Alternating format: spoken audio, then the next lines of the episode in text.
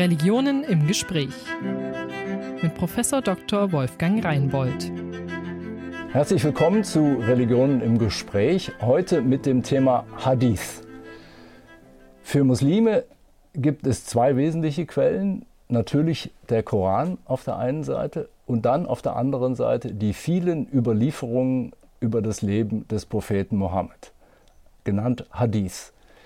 Wir fragen heute, was genau ist das eigentlich und wie findet man sich zurecht in diesen vielen, vielen tausend Überlieferungen? Ähm, wie unterscheidet man zwischen denen, die zuverlässig sind und die, die vielleicht weniger zuverlässig sind? Und welche Bedeutung haben diese Überlieferungen heute für Muslime und Musliminnen? Und wir diskutieren das mit einem ausgewiesenen Experten für diese Literatur. Ich begrüße herzlich hier in der Videokonferenz in Gießen Professor Jascha Sarikaya. Herzlich willkommen. Ja, hallo. Schön, dass das klappt. Ähm, ich sage ein paar Worte zu Ihnen. Sie sind in der Türkei geboren, haben dort auch studiert in Ankara islamische Theologie und sind dann nach Bochum gegangen, haben dort unter anderem Islamwissenschaft und Pädagogik studiert und dann auch promoviert im Jahr 2004, wenn ich es mir recht gemerkt habe, über einen osmanischen Gelehrten aus dem 18. Jahrhundert. Stimmt. Ja, und dann haben, haben Sie einige Zeit auch als einer der ersten, glaube ich, Islamlehrer, also Lehrer für islamische Religion in Nordrhein-Westfalen gearbeitet, waren einige Zeit in Wien beteiligt an einem Projekt und haben sich dann habilitiert in Istanbul an der Universität für islamische Religionspädagogik. Und im letzten Jahr haben sie ein, glaube ich, kann man sagen, einschlägiges Buch vorgelegt über den Hadith und die Hadith-Didaktik. Insofern wunderbar, dass das klappt. Ich fange mal mit einer Frage an, die für Sie, wie soll ich sagen, das falsche Niveau hat, weil sie viel zu einfach ist, aber, aber eine der grundlegenden Fragen. Zunächst, was bedeutet ähm, dieses arabische Wort äh, Hadith eigentlich genau? Ja, also unter Hadith ähm, versteht man so, also wörtlich äh, äh gesagt, ähm, eine Rede, eine Erzählung, ein Bericht, eine Nachricht, also wörtlich mhm. als äh, Fachbegriff ähm, äh, bezeichnet Hadith.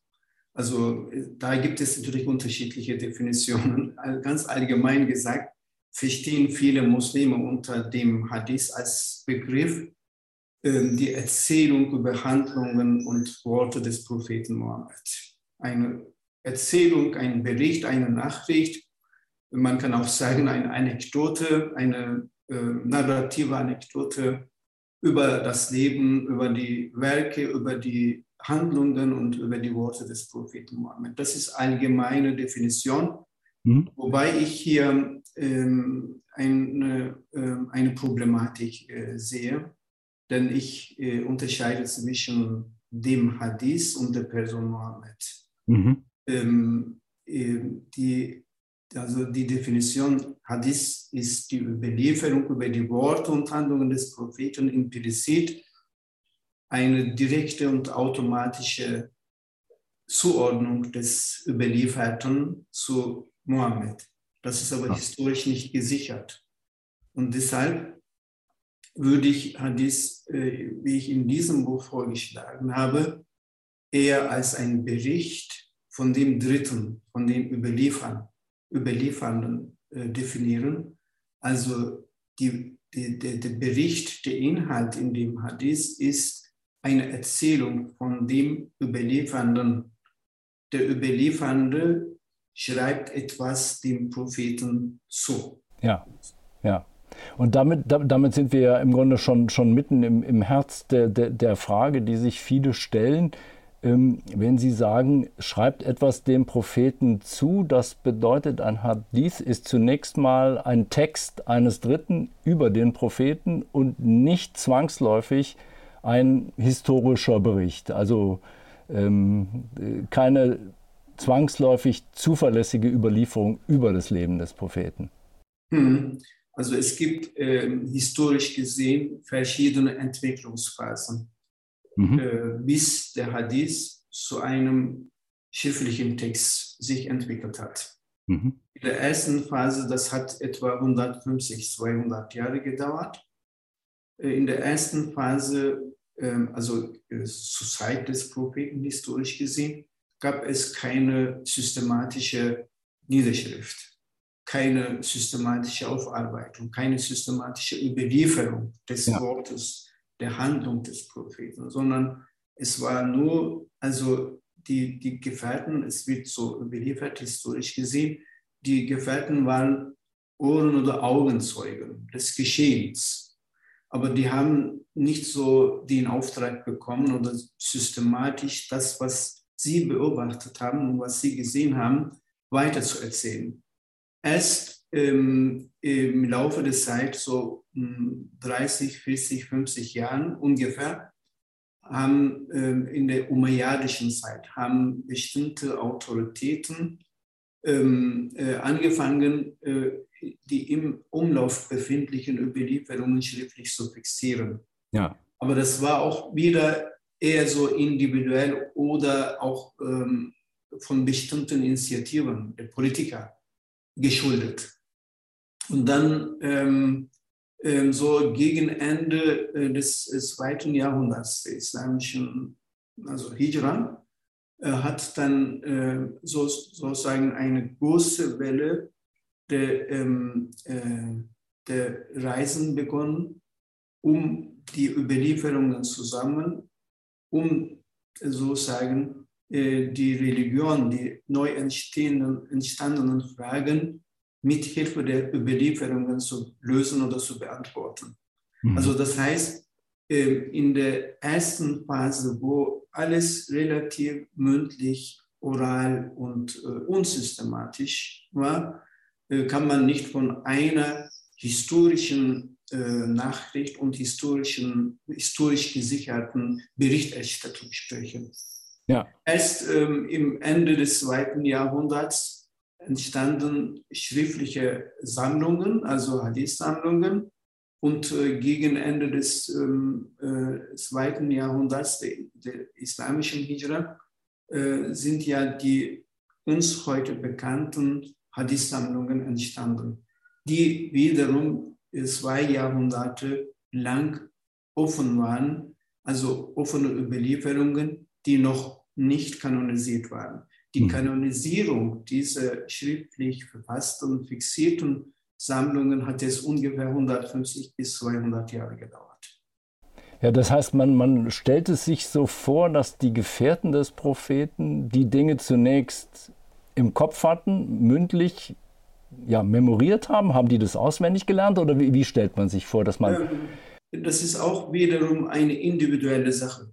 Man kann nicht von einem systematischen mhm. ähm, Auftrag oder von einem systematischen, äh, von einer systematischen Ordnung sprechen. Es war also je nach äh, individuellem Interesse haben bestimmte Gefährten äh, bestimmte Teile äh, vielleicht auswendig gelernt, aber das ist wiederum ein minimaler Teil dessen, was wir heute als Hadith haben.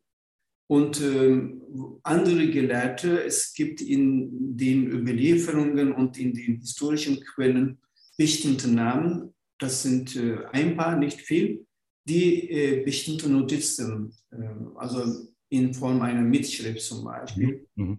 für sich selbst äh, genommen haben und ähm, die dann in ähm, deren, deren Heft oder deren Notizen dann in den späteren äh, Sammlungen eingeflossen sind. So ist äh, zunächst einmal die Erzählung, ja, was tatsächlich geschah äh, zur Zeit des Propheten und in der ersten Phase, was tatsächlich geschah, ist eine historische Frage, die bis heute kontrovers diskutiert wird. Ist eine offene Frage.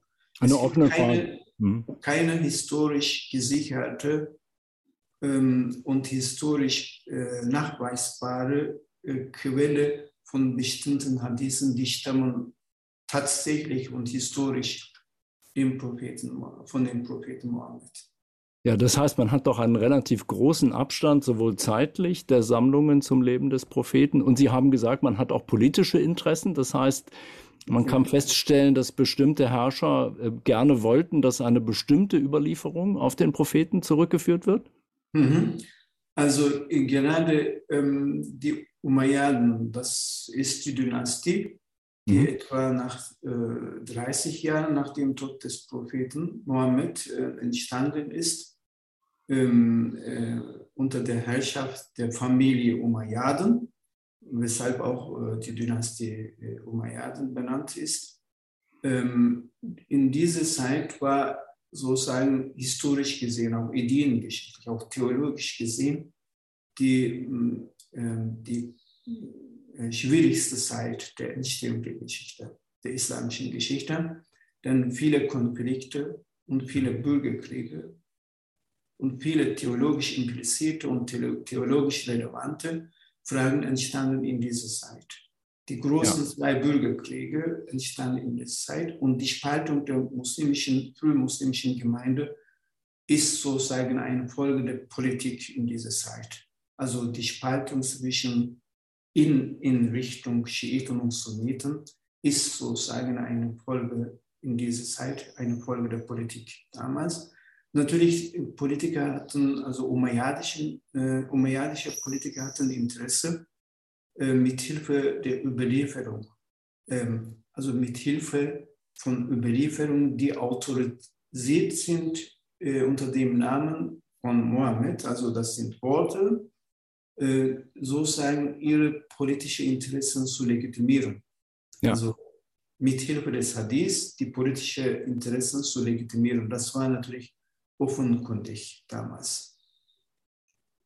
Aber man kann die, die gesamte Hadith-Entwicklung, ähm, äh, man kann äh, davon ausgehen, dass es auch unter den bestimmten Gefährten und deren Söhnen und äh, deren Nachfolgern und so weiter auch fromme Menschen gab, die auch tatsächlich aus religiösen Gründen Interesse hatten, die Erbe des Propheten irgendwie weiter zu tradieren.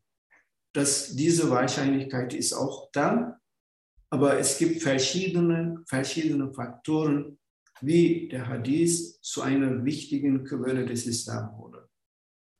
Politisch, religiös motiviert, und äh, kommerziell und äh, auch ähm, äh, ethnisch gesehen, also es, es in der, die arabische Gesellschaft war ja eine Stammesgesellschaft und es gab Stammeskonflikte und Stammesinteressen und äh, auch diese Interessen hatten bestimmte Rolle gespielt. Also es ist eine sehr komplizierte ja. Phase, diese, diese erste Prüfphase des, des Hadith. Ja, und wir reden ja über viele, viele tausend ähm, Überlieferungen. Ich habe aber verschiedentlich gefragt, kann man sagen, wie viele es gibt? Also ich habe Zahlen gehört von, von 10.000, 40.000, manche sagen über 100.000. Ähm, ja. Können Sie eine, eine Größenordnung angeben? Wie, viele solche Überlieferungen gibt es im, im Ganzen etwa? Mhm. Also das ist eine, eine eine Frage, wenn man, ähm, wenn man sich, ähm, wenn man vom Koran spricht oder von der Bibel, hat man sich eine Vorstellung. Da ist ein Buch, ja, also ja. man kann den Koran sich einfach vorstellen. Da ist das Buch. Ähm, unter Hadith, es sind nicht, es ist nicht ein Buch, es sind viele verschiedene Sammlungen, Bücher und so weiter von verschiedenen Autoren. Und diese äh, Sammlungen enthalten unterschiedliche Style von Hadithen. Also zum Beispiel zwei ähm, in der sunnitischen Welt höchst anerkannte Sammlungen heißen Sahihain, also die beiden Sahih, also die beiden authentischen Werke. So. Ein, äh, das eine gehört zu einem äh, Bukhari, aus Bukhara, aus dem heutigen äh, Usbekistan, äh, einem äh, Hadith-Gelehrten, der soll 6000 Hadith in seine äh, Sammlung aufgenommen haben, ausgewählt haben von 600.000 Überlieferungen.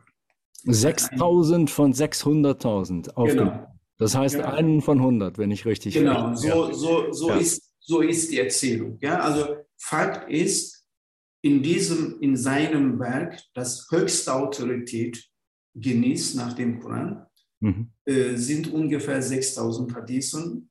Ähm, ein zweites Werk, das ebenfalls eine höchste Autorität genießt, ist wiederum von einem äh, Autor, der heißt Muslim, der wiederum aus dieser Region stammt, der mit Buhari, mit dem ersten Autor, ein Schüler-Lehrer-Verhältnis hatte. Auch in seinem Werk sind ungefähr 5000 Hadithen. Es gibt natürlich Überschneidungen, also und ähm, inhaltlich gesehen sind viele Wiederholungen. Allerdings, ähm, wenn wir äh, von anderen vier weiteren kanonisch äh, anerkannten Hadithen äh, noch, also die auch mitzählen, kann man davon ausgehen, so circa 8.000 bis 10.000 Überlieferungen sind in den Sammlungen schriftlich fixiert äh, für die sunnitische Welt. Für die Schiiten, äh, das müsste man vielleicht auch hier erwähnen, Schiiten haben etwas, ein etwas anderes Verständnis von Hadith. Für Sunniten gilt ähm, die Überlieferung der Prophetengefährten vom Propheten hat als Hadith für Schiiten dazu noch zusätzlich die Überlieferung von den Überliefernden, von den Imamen, also von schiitischen zwölf Imamen, ja. zählt für die, Hadith, für die Schiiten ebenfalls Hadith. Also für sie ist der Urheber nicht nur der Prophet Mohammed, sondern auch die, deren Imame, die zwölf Imame. Deshalb äh, bei den Schiiten äh, sind ungefähr drei, also die haben auch große Werke und äh, die haben auch 40, 30, 40.000 Hadithe zum Beispiel. Ja, also ein, ein, eine große, große Menge von Überlieferungen, die viel später niedergeschrieben werden, zum Teil mit politischen Interessen, ethnischen Interessen. Sie haben gesagt, auch kommerziellen Interessen. Könnten Sie da mal ein Beispiel geben? Was wäre ein kommerzielles Interesse? Es gibt, Zusammenhang? Es gibt ähm, in diesen Sammlungen ein bestimmtes Zahl von Hadithen, die bestimmte äh, Lebensmittel, Nahrungsmittel zum Beispiel, ähm, für, also für bestimmte Nahrungsmittel, für bestimmte ähm, Lebensmittel ähm, einsetzen. Also zum Beispiel äh, Zwiebel oder Knoblauch oder kommen solche solche äh, Obst und Gemüse vor. Man äh, äh, geht davon aus, bestimmt hatten die, äh, die Händler auf dem Markt Interesse, solche Überlieferungen, um ihre Ware sozusagen unter der Autorität des Propheten zu verkaufen. Ja. Also Prophet ist eine, ein, also natürlich, ähm, Prophet ist zentral. Und was von ihm stammt, ist auch zentral für religiöse äh, für Frömmigkeit, für Religiosität der Muslime. Und äh, man kann ein Nahrungsmittel, ein Obst und ein Gemüse, eine bestimmte Gemüseart oder Gemüsesort und so weiter, ähm, so heilig verkaufen, ja, äh, in dem Sinne, dass der Prophet das empfohlen hat zum Beispiel. Ja. Dass er selbst zum Beispiel gegessen oder getrunken habe wenn man, wenn die Muslim, wenn der Händler auf dem Markt hört, ja, also Knoblauch ist ein, ein gesundes Lebensmittel. Der Prophet hat das äh, abends und morgens und so weiter immer wieder gegessen, dann ist das eine Legitimation, ja. eine Autorität. Ja, ja. Und ähnliches gilt, wenn ich Sie recht verstehe, auch für die ethnischen Interessen, das heißt bestimmte Gruppen, Sie haben gesagt Stämme, also ähm, haben ein Interesse, dass auch sie möglichst dicht an den Propheten heranrücken. Ja? Kann man ja. das so sagen? Ja. Ein, ein sehr berühmtes Beispiel ist ein, ähm, betrifft eine politische Frage, nämlich ähm, direkt nach dem Tod des Propheten entstand die Frage, wer soll dann die, jetzt die muslimische Gemeinde führen? Also diese religiöse und weltliche Autorität. Genau in dieser Zeit ist ein Hadith entstanden, etwas später natürlich, aber äh, in der Debatte, wer soll sozusagen die Führungsposition übernehmen. In, äh, gerade in dieser kontroversen Diskussion ist ein Hadith im, im Lauf gelaufen, nämlich die Führung, das Amt, das Amt der Oberhaupt oder der Gemeinde gehört, gebührt dem Stamm Quraysh. Stamm Quraysh ist ein Stamm, dem auch der Prophet auch äh, gehörte in Mekka. Allerdings ja. Muslime waren nicht, bestanden nicht nur aus den Stämmen aus Mekka, sondern auch in, in Medina, in anderen äh, Städten und Regionen gab es andere Stämme. Das war also zum Beispiel diese Überlieferung, das Amt der Führung der Gemeinde gebührt dem Stamm Quraysh, hatte im Laufe der politischen Geschichte des Islam massiv äh, die Debatte der Legitimation der Führung der Muslime in der Welt massiv beeinflusst.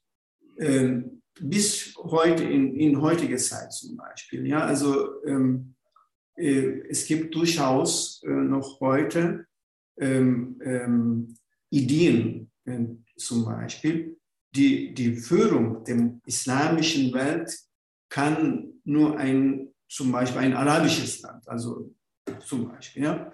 Ja, ja. ja. Die, gerade nachdem der Islam regional ausgeweitet war, in Persien, in Zentralasien, in Nordafrika und bis Anatolien und so weiter, wo die politischen Kämpfe zwischen den Dynastien, Seldschuken, äh, Abbasiden, Fatimiden und so weiter, also im so 10. bis 12. Jahrhundert, war mhm. diese Debatte enorm wichtig. Und äh, wenn ein zum Beispiel persische Dynastie oder türkische Dynastie den Anspruch erhoben hat, ich bin, also ich bin der, ähm, der Oberhaupt der muslimischen Welt, dann war die Reaktion von den arabischen Dynastien und so weiter, hier ist der Hadith. Das, also dieses, das gehört uns. Ja, ja, man, man, kommt nicht herein, weil, weil die Qurayshiten im Hadith so prominent sind. Ich war gerade versucht, mal das auf christliche, also meine, meine sozusagen evangelisch-christliche Welt zu übertragen. Es, es wäre etwa so, als würden wir praktisch versuchen, Martin Luther schon irgendwie vielleicht über den Apostel Paulus möglichst dicht äh, an Jesus heranzurücken und dann ihn so etwas sagen äh, lassen, dass er die Dinge, die mit der Rechtfertigung äh, verbunden sind, mit dem Vertrauen auf Gott in besonderer Weise betont. Äh, und, und wenn man ethnisch denkt oder kommerziell, dann, dann könnte man eben bestimmte Lebensmittel empfehlen oder versuchen, äh, die, sozusagen die, die Deutschen äh, schon und ihre Autorität irgendwie in der Überlieferung ähm, zu verankern. Ja, ja, ja. so funktioniert das. Ja. ja so, man, man rückt sie möglichst dicht heran. Ähm, dafür gibt es natürlich christlich, äh, ich erspare uns das jetzt, äh, eine Reihe auch sehr unrühmlicher Beispiele, wie man das äh, gerade im letzten Jahrhundert in der Tat versucht hat, äh, mhm. durch, durch, wirklich abenteuerliche Operationen. Ähm, aber das Phänomen, glaube ich, kennen, kennen viele Religionsgemeinschaften und es entsteht oft besonders leicht dann, wenn die Überlieferung sehr groß ist und sehr schwer zu kontrollieren, wie, wie ja in diesem Fall mit, mit tausenden Überlieferungen unterschiedlichen mhm. Orten und einem großen zeitlichen Abstand. Ähm, also man hat jetzt diese vielen, vielen, vielen Hadithe, man hat die Sammlungen, die schon ausgewählt haben. Sie haben Bukhari mhm. erwähnt, erwähnt äh, die Legende sagt, er nimmt 6000 aus 600.000. Mhm. Sind jetzt mhm. diese 6000 dann für Sie historisch zuverlässige Überlieferungen oder mhm. immer noch nur Berichte? Also wir gehen jetzt ähm, zurück auf ähm, ähm in, ähm, in, in, das 9. Jahrhundert zum Beispiel, wo diese großen Sammler gelebt haben. Bukhari, Muslim, Abu Dawud, Tirmizi und so weiter. Übrigens, alle sind, ähm, äh, kommen aus äh, der Region Zentralasien. Ja. Alle diese Autoren, das ist auch ein interessanter ähm, äh, Zufall, man mhm. kann vielleicht so sagen. Ähm, also, wir gehen in, in dieses äh, Jahrhundert zurück.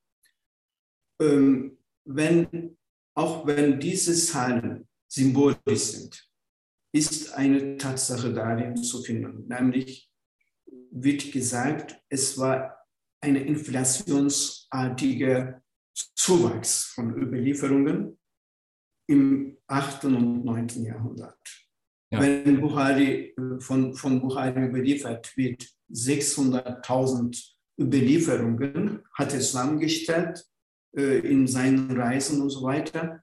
Okay, vielleicht ist diese Zahl nur symbolisch gemeint, aber ist da eine Wahrheit, eine Tatsache, nämlich es war enorm groß, eine große Anzahl von Überlieferungen, deutlich, deutlich mehr als 6000.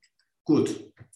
Er hat, ähm, in dieser Zeit hat sich sozusagen auch die äh, Hadith-Wissenschaft als Disziplin entwickelt, als eine Reaktion auf diese inflationsartige Zuwachs, auf äh, Reaktion auf äh, Manipulation, äh, Reaktion auf ähm, ähm, äh, Missbrauch und so weiter. Ja? Also äh, ja. auch kommerziell, politisch und so weiter. Bestimmte Hadith-Gelehrten haben daran gearbeitet, Kriterien zu entwickeln, wie sie dann ähm, wahrscheinlich oder sicher ähm, feststellen können, ob eine Überlieferung echt oder glaubwürdig sein kann. In dieser Zeit haben äh, bestimmte, damals bestimmte Hadith-Gelehrten ähm, ein, ein System entwickelt, nämlich äh, dieses System heißt Isnad. Ein Stütze deutet jeder Überlieferer, jeder Überlieferer muss seine Quelle nennen. Ja. Von wem hast du denn diese Hadith, diese Überlieferung äh, gehört, gelesen, geschrieben und so weiter? Jeder Überliefernde muss, musste seine Quelle nennen und diese Nennung von Quellen musste ununterbrochen bis zu, äh, zu, zur Zeit des Propheten zurückgeführt werden. Ähm, das, das war sozusagen eine erste Maßnahme, um diese ähm, Inflation und äh, inflationsartige Zuwachs von diesen Missbrauch, Manipulation, was, was auch immer, so irgendwie zu kontrollieren. Ähm, allerdings ähm, war, hat, hat dieses System ähm, nur auf einen Aspekt fokussiert, nämlich der Überliefernde. Wer ist der Überliefernde? Ja. Die Frage war, wer ist deine Quelle? Wer ist, von wem hast du gehört? Ist ein Teil der Antwort ähm, auf die Frage, ob die Überlieferung authentisch ist. Gut, die Quelle ist benannt, aber selbst bei dieser Benennung der Quelle kann man nicht 100% kontrollieren, ob es auch da Manipulationen gegeben hat. Denn äh, irgendein Überliefernder kann ja erfinden und ähm, auch manipulieren, auch ähm, falsche Angaben geben und, so weiter. Oder sich, oder sich falsch erinnern oder, oder genau ja falsch erinnern und, und so hm. weiter auch ähm, solche Probleme entstanden im, im Laufe der Zeit und deshalb äh, war ähm, in der klassischen Zeit des, äh, der Hadith-Wissenschaft ähm, also die große Arbeit, die Wissenschaft, Hadith-wissenschaftliche Arbeit, war fokussiert auf diesen Aspekt und war deshalb von bestimmten, vor allem von rational orientierten Schulen wie Montazila, mhm. äh, äh, sehr äh, kritisiert und es war äh, auch, ähm, also es war eine Reihe von Gelehrten, die sehr skeptisch waren gegenüber diesem, die gegenüber der Zuverlässigkeit dieses Systems. Es war eine Art ähm, Antwort auf diese, ähm, ähm, auf diese unkontrollierbare Entwicklung. Allerdings war äh, nicht ganz äh, sicher und hat auch nicht ganz sicher äh, historisch sicher feststellen können, ob die, ähm, der, die Überlieferung den Propheten gehört. Ja. Deshalb hat äh, sich sozusagen zwei, haben sich zwei Kategorien entwickelt in der Hadith-Wissenschaft. Ähm, die erste Kategorie besagt, äh, historisch sicher, sichere Überlieferungen. Allerdings äh, die Zahl dieser Überlieferungen ist sehr gering. Man spricht von 12, man spricht von 20, man mhm. spricht höchstens von 200 Überlieferungen von deren äh, Authentizität man historisch etwa sicher sein kann. Also stellen Sie sich vor, 10.000 Überlieferungen, schriftliches haben wir in der Hand, in den Sammlungen, davon vielleicht nur ein Hundertstel historisch sicher. 99 Prozent von diesen Hadithen, die wir heute als Hadith lesen, äh, wird kategorisiert als Ahad. Ahad bezeichnet Einzelüberlieferungen, also von einem Überlieferer überliefert. Und ähm, epistemologisch bedeutet das, also wenn eine Überlieferung von einem Überlieferer stammt, von einem Erstüberlieferer stammt, dann ist die ähm, Verbindlichkeit und Normativität und Sicherheit dieser Überlieferung nur wahrscheinlich. Ja, ja. Nur vermutlich. Und äh, Ahad-Kategorie bezeichnet, 99 Prozent der Hadith-Überlieferungen sind nur wahrscheinlich sicher. Mhm. Und, und, die, und die anderen, äh, wo Sie sagen, 12 oder 20 oder vielleicht maximal 200 sind historisch zuverlässig, die kategorisiert man so, weil sie mehrfach überliefert sind? Oder was ist Genau, der? weil sie von der ersten Generation oder ab der ersten Generation bis zur schriftlichen Fixierung von zahlreichen Überliefernden ja. mit gleichem Inhalt vielleicht geringen äh, Variationen überliefert worden sind. Ja, äh, es erinnert mich ein bisschen an, an das, was die, die kritische Bibelwissenschaft äh, seit dem 18. Jahrhundert macht, wenn man versucht, den historischen Jesus zu finden, wo ja auch eine Menge Kategorien entwickelt worden sind und man auch versucht, mhm aus der, der Fülle der Überlieferung diejenigen herauszufiltern, die, die historisch zuverlässig sind. Und auch dort gibt es ja sehr skeptische Stimmen, die sagen, es sind wahrscheinlich nicht viele. Mhm. Und wenn man alles hinzunehmen würde, was in den späteren Legenden äh, bis hinein ins Mittelalter an Jesus Worten überliefert wird, käme man vermutlich auch auf eine Zahl von, von weit über 10.000, vermutlich weit über 100.000. Mhm. Ich wüsste nicht, dass das je jemand versucht hätte, mhm. ähm, weil das Urteil klar ist, dass es sich dabei um Legenden handelt. Ähm, aber das ist etwa vergleichbar. Das heißt, man, man, man sieht, es gibt sehr viel Material, und mhm. sehr viel davon ist offenkundig nicht authentisch. Und dann sagt man, wir brauchen Kategorien. Und Kategorie mhm. Nummer eins ist, wir brauchen eine Traditionskette. Also mhm. jemand muss sagen, wo hast du es her? Im Grunde, wie, wie man heute mit, mit Fußnoten arbeiten genau. würde, nicht? Wo ja. man die Quelle angibt. Mhm. Dann kann jeder sich überzeugen, ist das eine zuverlässige Quelle oder ist das irgendeine dubiose Quelle? Ja, heute im Internet ja, ja mhm. wirklich unverzichtbar, äh, weil, weil so viel äh, gefälschtes Zeug äh, dasteht, aber auch schon früher natürlich. Und die zweite mhm. Kategorie ist Mehrfachüberlieferung. Mhm. Ähm, aber Sie sagen, 99 Prozent sind nur auf einen Überlieferer zurückzubringen. Wie kommt man da noch, noch weiter, wenn man fragt, wo ist das zuverlässige Material? Wie, wie, wie geht das? Hm. Ja, äh, die Hadith-Wissenschaft äh, forscht eben diese zweite Kategorie, die wahrscheinlich sicheren Hadithe. Ja?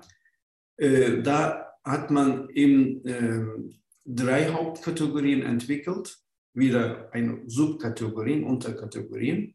Also höchstwahrscheinlich, sind Überlieferungen, die ununterbrochen von der Zeit des Propheten bis zur schriftlichen Fixierung im, in der dritten Generation ununterbrochen äh, übermittelt, weiter überliefert worden sind, aber mit der Voraussetzung, in, der weiteren in den weiteren Generationen muss die Zahl der Überlieferer zuwachsen.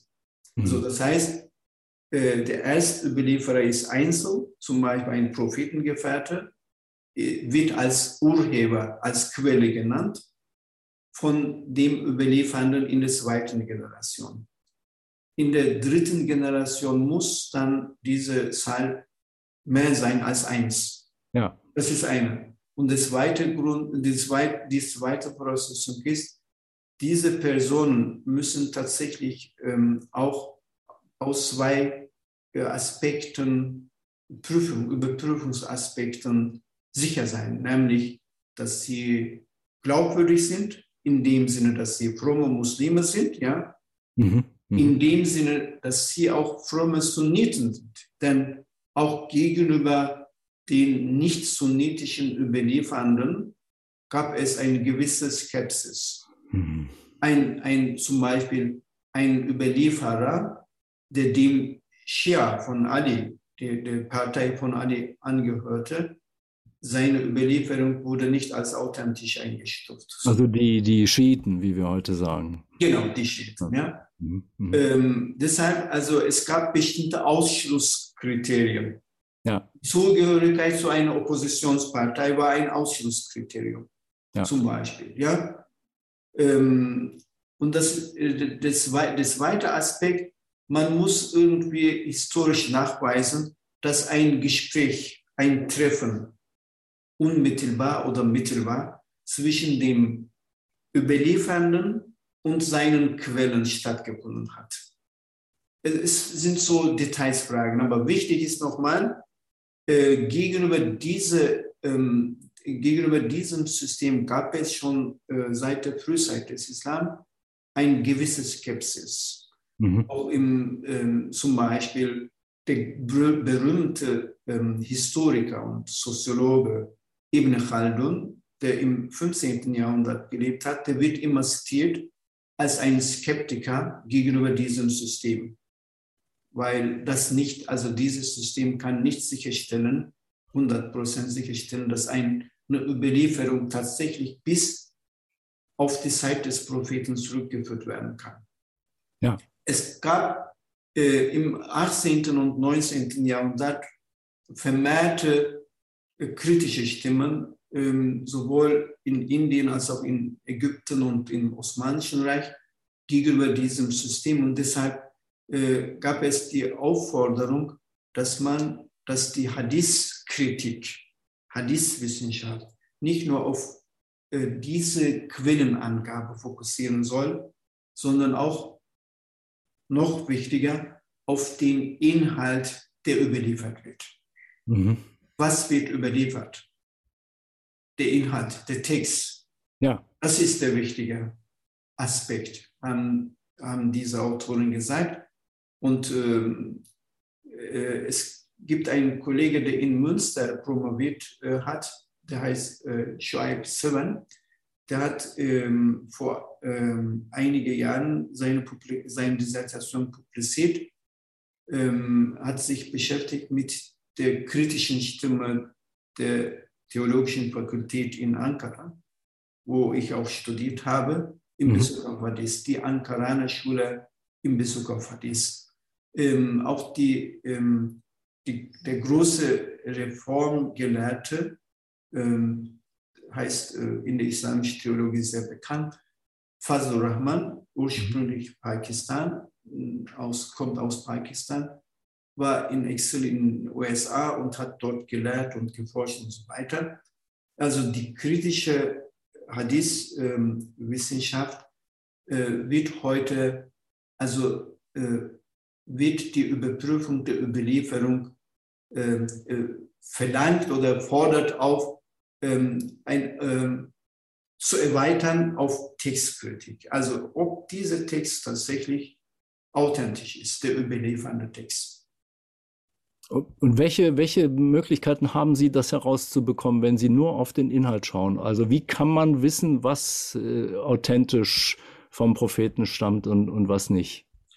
Ähm, genau in diese, ähm, äh, bei dieser Frage hat ähm, sozusagen die, die Fiqh-Wissenschaft, also die, ähm, die Normenlehre, also mhm. die systematische Beschäftigung äh, mit, der, mit dem Koran und mit den Hadithen aus juristischer Perspektive, also um bestimmte Normen und Gesetze zu entwickeln und so weiter.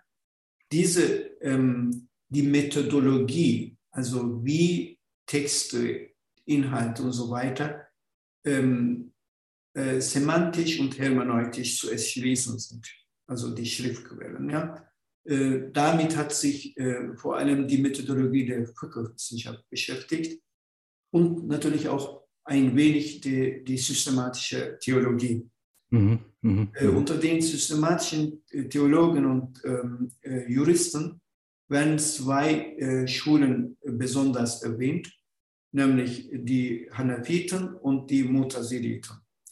Die haben so ähnliche ähm, Systematik entwickelt, um die ähm, Verbindlichkeit und Zuverlässigkeit der Überlieferungen irgendwie zu überprüfen, überprüfen zu können.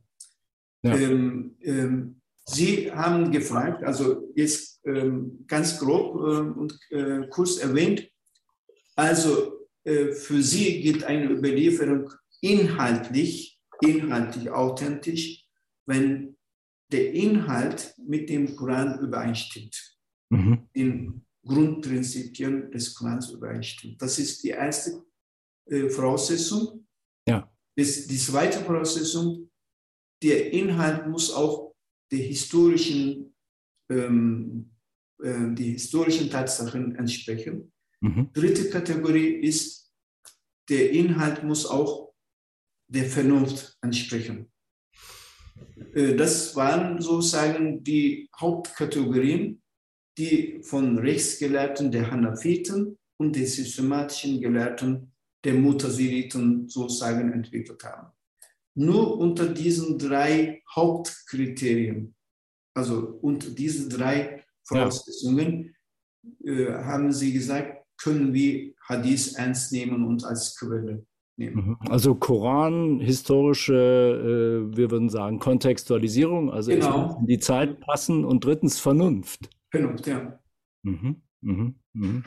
Nun, ich, ich will mal, will mal vielleicht einen, einen, einen, einen Sprung machen in die Praxis. Wenn, wenn man jetzt, das ist ein, ein sehr kompliziertes Gebilde, was, ähm, wenn ich Sie recht verstehe, alle Muslime und auch Nicht-Muslime dazu aufruft, sehr genau hinzusehen, bevor sie sagen, der Prophet hat diese Frage in dieser oder jener Weise gehandhabt, er hat das so und so gemacht oder gar äh, in dieser oder jener Weise entschieden und wir müssen das heute genauso machen.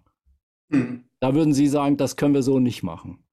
Nein, ähm, ähm, auch wenn es heute noch ähm, bestimmte Strömungen gibt, ja. die ähm, genauso ähm, leben wollen wie überliefert wird, wie von den Propheten überliefert. Genauso sich kleiden oder essen und trinken wollen, wie ja. überliefert wird von den Propheten. Das ist äh, das, äh, diese, mh, hm, also unter dem Stichwort Salafiten oder ähm, mhm. fundamentalistische Strömungen und so weiter. Ja? Allerdings ähm, ähm, schon im Laufe, also in der Ideengeschichte des Islam, hat sich zwei Hauptströmungen äh, herausgebildet. Die eine tatsächlich so wie die heutigen Salafisten denken. Wir müssen den Propheten genauso kopieren, mhm. ja, wie überliefert wird, wie er gehandelt, gesprochen, gegessen und, und so weiter. Ja, so genauso. Ähm, es wird auch von den bestimmten äh, Prophetengefährten äh, erzählt, die zum Beispiel dort gebetet haben, wo der Prophet gebetet hat, aus dem Grund, weil der, dieser Ort heilig ist zum Beispiel. Oder das gegessen haben, ein bestimmtes Nahrungsmittel, ja. aus dem Grund, dass, weil der Prophet das gegessen hat. Oder bestimmte Turban getragen haben, weil sie, weil überliefert wird und so, weiter. Die zweite ähm, äh, Strömung fragt nicht nach was, sondern was hat er gemacht oder nicht danach, was hat er gemacht, sondern was hat er gemeint. Also gemeint. Ah. Gemeint. Äh, die Frage, was ist gemeint, impliziert eine gewisse Flexibilität und Interpretation. Mhm. Ich, mhm. also ich habe dann als, ich bin dann Subjekt, ich, ich kann deuten. Was ist damit gemeint, ist die Frage, ich kann deuten, ich kann flexibel kontextualisieren, ich kann flexibel erweitern und äh, historisieren sogar. Also die erste Frage, was hat er gemacht, impliziert, dass ich äh, eine Antwort suche genau, also wortwörtlich, äußerlich ja. und so weiter. Ja? Also eine Imitation. Hat sich die, die, was ich oft gehört habe, er hat sich die Zähne geputzt mit diesem Holz und das müssen wir deshalb heute genauso machen. Genau, ist ein und, und Zahnbürsten, Zahnbürsten sind deshalb verboten für jeden frommen Muslim. Habe ich bestimmt ein Dutzend Mal in der Moschee genauso gehört. Ein wunderbares Beispiel haben Sie genannt. Ja, also die Muslime, die sagen, also so wie er gemacht hat, muss ich so machen. Mhm. Deshalb benutze ich diese diesen Misswag heißt das, also diesen Holzstück, äh, ja. ja. Andere, die danach fragen, was ist damit gemeint, was war eigentlich da, also Sinn und Zweck. Mhm. Äh, wenn dann die Antwort lautet, äh, Zahn- und äh, Mundreinigung, dann äh, es geht nicht um eine bestimmte Mittel, es geht nicht um Holz oder irgendein Mittel, sondern es geht um äh, Reinigung. Und äh, ich kann heute mit Zahnbürste besser reinigen zum Beispiel. Das ist dann die Interpretation. Ja. Die Aktualisierung oder die Kontextualisierung. Dass man nicht sagt, äh, wir nehmen das Holz, weil er das Holz verwendet hat, sondern dass man sagt, seht her, er hat Mundpflege betrieben, das war sehr fortschrittlich und das machen wir heute auch und so fortschrittlich wie möglich, also meinetwegen mit diesen elektrischen Dingern oder genau. was auch immer heute da zur Verfügung steht. Ja, ja, das ist ein sehr anderer Zugriff. Also Sie haben ein Beispiel äh, gegeben, das sehr äh, präsent ist im Alltag der Muslime. Ja. Also ein sehr prägnantes Beispiel. Genau äh, dieses Beispiel hat mich daran erinnert, zu sagen, also Sie haben ähm, äh, auch gesagt, ähm, Hadith als Phänomen, als eine Tatsache, Realität, ähm, spielt im Alltag der Muslime viel mehr eine große, eine viel, viel mehr, also eine, eine größere Rolle ja, als der ja. Koran selbst. Ja, das, das habe ich sehr oft. Die Sozialisation, also die Sozialisation, die Erziehung, die familiäre Gemeindeerziehung und so weiter, wird äh, meistens implizit oder explizit, direkt oder indirekt von Überlieferungen geprägt. Mhm. Ein muslimisches Kind zum Beispiel beginnt mit der rechten Hand zu essen. Das ist ein, eine Tradition, wird ein, aus einem Hadith abgeleitet, normativ zum Beispiel. Ja? Oder äh, ähm, äh, ganz banale, alltagspraktische Verhaltensweisen der Muslime. Ähm, im, im Prakt, also Glaubenspraxis ist der Hadith heute noch bestimmend. Ja. Viel mehr bestimmend als der Koran selbst. Ja, ja. Das ähm, ich, ich, will mal noch, um, um das, noch, das Bild noch ein bisschen vollständiger zu machen, ich habe mal, mal nachgeschaut in, in einem der vielen Handbücher, die man in einer normalen etwa DITIB-Moschee kaufen kann. Äh, da, da, finden Sie Sätze wie, ich zitiere das mal aus einem Werk von 2005, das ist vom, vom türkischen Religionsministerium oder in seinem Umkreis herausgegeben, da steht, die Lehre des Islam gründet sich in erster Linie auf den Koran und das Hadith, beide beruhen auf göttlicher Inspiration. Im Hadith ist die religiöse Lehre des Islam auf uns gekommen, wie sie in ihrem Ursprung war. Das ist, ähm, der Autor ist ähm, äh, Mohammed Hamidullah, der mhm. selbst auch ein Pakistani war, der in Sorbonne in Frankreich gelehrt hatte. Ähm, das ist eine typische Wiedergabe de, des sunnitischen Hadith-Verständnisses. Ja. Sunnitischen Hadith-Verständnisses das äh, auf dem sunnitischen Gelehrten Shafi zurückgeht. Der, äh, der, der Begründer des, der schafitischen Rechtsschule. Mhm. Shafi gilt zugleich auch der, der, äh, der Erste, der den Hadith ähm, systematisiert hat und definiert hat und so weiter. Es gibt ähm, also, also die, die große Mehrheit der Sunniten denken, auch Hadith, also das Wort des Propheten, ist eine göttliche Offenbarung. Ja. Äh, wobei wie ich ähm, genannt habe, ähm, zwei äh, Schulen, die Hanefiten und die Mutasiliten, ähm, sehen im Hadith keineswegs eine göttliche Offenbarung. Ähm, und äh, viele andere Gelehrte sehen auch äh, nicht. Aber allerdings die etablierte sunnitische äh, Lehre ist tatsächlich so. Es gibt nur einen kleinen Unterschied zwischen dem Koran und dem Hadith. Ja. Der Koran ist direkte Offenbarung und schriftlich fixiert und ist zugleich auch Text der Liturgie des Gottesdienstes. Der Unterschied ist, Hadith ist ebenfalls eine Widerspiegelung der göttlichen Offenbarung, allerdings ist nicht Teil der Liturgie des Gottesdienstes. So ist die klassische, traditionelle Definition von Hadith von, den großen, von der großen Mehrheit des Sunniten, sozusagen. Ja, ja. ja.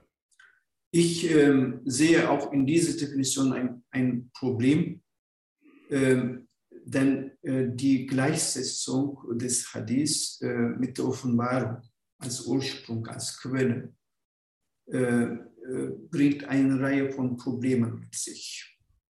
Ähm, zunächst einmal ist ähm, ist die Frage der historischen Sicherheit nicht klar. Und zweitens ist auch die Beweiskraft der Überlieferungen auch nicht klar. Also epistemologisch. Was bedeutet das? Mhm. Wenn ich höre, der Prophet hat das gesagt, was bedeutet das? Was ist, welche Relevanz hat das für mich heute? Und vor allen Dingen, man hat ja auch immer die Schwierigkeit, also wenn ich in eine beliebige Hadith-Sammlung hineinschaue, da finde ich viele Worte, die jetzt aus meiner ähm, christlichen mhm. Sicht oder persönlichen Sicht, das sind, das sind sehr angenehme Worte, wo ich mit dem Propheten sofort sagen würde, sehr guter Grundsatz, da könnten wir ins mhm. Gespräch mhm. kommen. Und dann wieder stehen Dinge drin, wo ich es mit der Angst bekomme, weil, mhm. es, weil es klingt nach, nach Krieg und Gewalt und manchmal sogar nach Terror. Also wie mhm. wähle ich denn dann aus, wenn ich, wenn ich einfach sage, alles ist göttlich inspiriert, dann, dann habe ich ja im Grunde doch gar keine, mhm. keine Möglichkeit, damit irgendwie umzugehen, äh, vernünftig. Ja, stimmt, genau. Und mhm. deshalb ist, ähm, also ähm, finde ich die Feststellung der Hadith-Wissenschaft, dass äh, 99 Prozent der Überlieferungen nicht absolut sicher sind, ja. sondern nur wahrscheinlich. Das alleine zeigt, dass wir ähm, äh, die Hadithe nicht als eine göttliche Offenbarung lesen sollen. Mhm. Mhm. mhm. Nicht als ein normativ, ähm, verbindlich und, und so weiter. Und äh, vielleicht, ähm, das ist äh, für uns, für, ähm, für äh, den Religionsunterricht, für die heutige Jugend, für die Schüler und so weiter, umso wichtiger. Denn ähm, also stimmt, wie, wie gesagt, also der Hadith ist äh, deutlich mehr sichtbar und präsent im Alltag ja. der Muslime ähm, als, ähm, als Zitat, als Überlieferung, als äh, Teil der Predigt und so weiter. Ja? Allerdings, ähm, ähm deshalb hatte ich vor zehn Jahren, als ich die erste deutschsprachige pädagogische Auswahl, Hadith-Auswahl, zusammengestellt hatte, das war 2011, mhm. 401 Hadithe für den äh, Islamunterricht, Schon damals hatte ich bestimmte Kriterien entwickelt, damit der Hadith ähm, religionspädagogisch sinnvoll ja. ähm, verstanden und erschlossen werden kann und äh, damit umgegangen werden kann.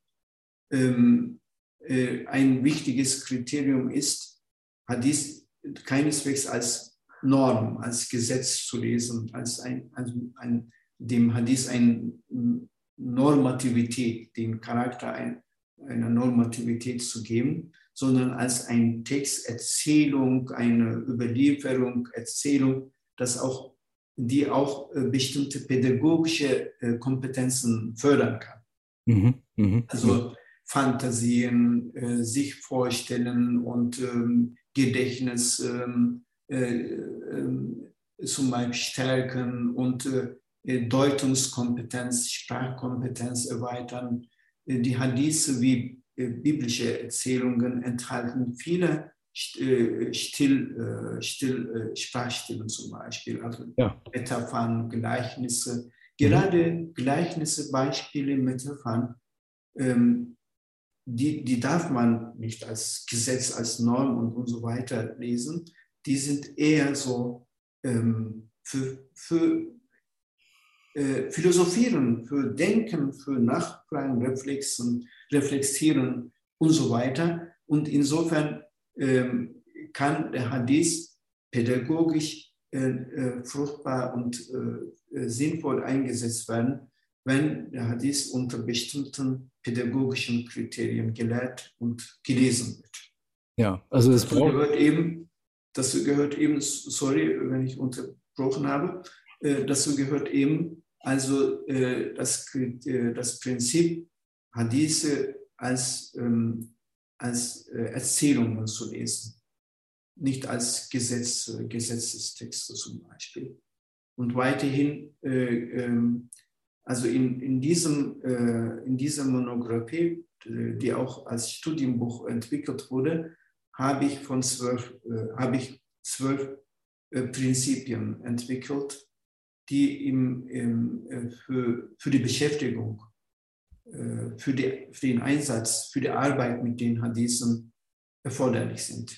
Ja, sechs ja. religionspädagogische, sechs, sechs äh, fachwissenschaftliche Prinzipien und wenn, also dazu gehört auch die religionspädagogische gehören die religionspädagogische Prinzipien, Elementarisierung, Korrelation, Symboldidaktik und so weiter. Jetzt, jetzt wird es sehr pädagogisch. Wir, wir sind mit der, Zeit, mit der Zeit schon am Ende. Die Zeit fliegt. Ich will als Schlussfrage stellen, wir haben jetzt gehört, ähm, Ihr Plädoyer für, für einen solchen äh, kritischen Zugriff auf diese große Literatur und dass, dass sie an vielen Stellen doch relativ weit von dem entfernt ist, was jedenfalls in vielen Handbüchern, die man in den Moscheen kaufen kann oder in den dazugehörigen Buchhandlungen entfernt ist. Wie, wie, wird, wie wird Ihre, Ihr Zugang oder dieser Zugang in den normalen deutschen Moscheen aufgenommen? Können Sie, können Sie da was zu sagen? Äh, nimmt man das interessiert zur Kenntnis oder erleben Sie da auch viel Abwehr? Ähm, also ich, ähm, ähm, ich ähm, ich kann jetzt noch äh, keine Daten und Fakten liefern.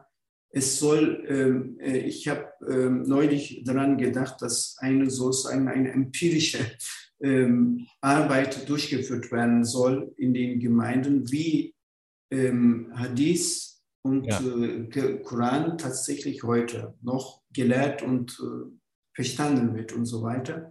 Mein, äh, ne, meine wissenschaftliche Mitarbeiter, der im Rahmen des IWG-Projektes arbeitet, der arbeitet, ähm, also der forscht jetzt die Gemeindepädagogik aus der Perspektive, wie der Koran gelehrt wird. Auch da wird ein wenig auch äh, die, die Frage beantwortet, wie Hadithe jetzt äh, erschlossen ja. und unterrichtet werden.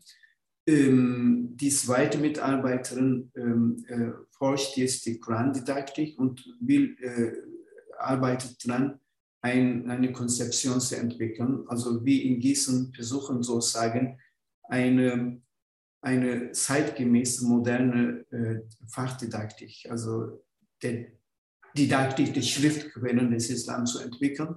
Ja. Ähm, ob diese Prinzipien, die ich entwickelt habe, die wird in der Lehre, an, an der akademischen Lehre voll eingesetzt ist. Ähm, es gibt äh, sehr äh, gute Rezensionen zu diesem Buch, mhm. Äh, sogar auch von einem ähm, Kollegen, Ethik, Referent in Tübingen, hat auch eine Rezension geschrieben, mhm. auch den Ethiklehrern empfohlen.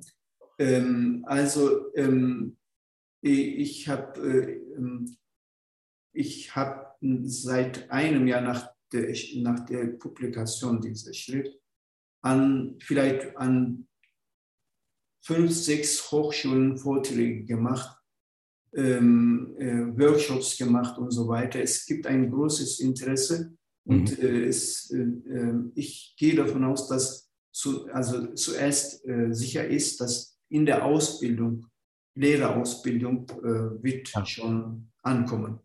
Ja, und wir haben gehört, ähm, es gibt viele Projekte bei Ihnen an der Universität und Sie haben erwähnt, die AIWG, ich will das noch aufschlüsseln, das ist die Akademie für Islam in Wissenschaft und Gesellschaft in Frankfurt, die viele ähm, sehr, sehr äh, fruchtbare Projekte macht, auch, auch in dieser Richtung. Also wir sehen, die islamische Theologie in Deutschland ist an dem Thema dran. Es gibt Studien, es gibt Arbeiten, es wird hineingebracht in die, in die Lehrer- und Lehrerinnenfortbildung, in die Schule und, und die, die Wissenschaft an die Universitäten sowieso. Insofern kann ich für heute nur sagen, wir könnten noch, noch Stunden weitermachen, glaube ich. Ganz herzlichen Dank äh, für diese, für diese Stunde und diese Einführung in dieses gewaltige Thema und für Sie persönlich und Ihre, Ihre Arbeit. Ähm, alles Gute für die Zukunft. Gern geschehen. Religionen im Gespräch. Eine Produktion des Evangelischen Kirchenfunks Niedersachsen-Bremen.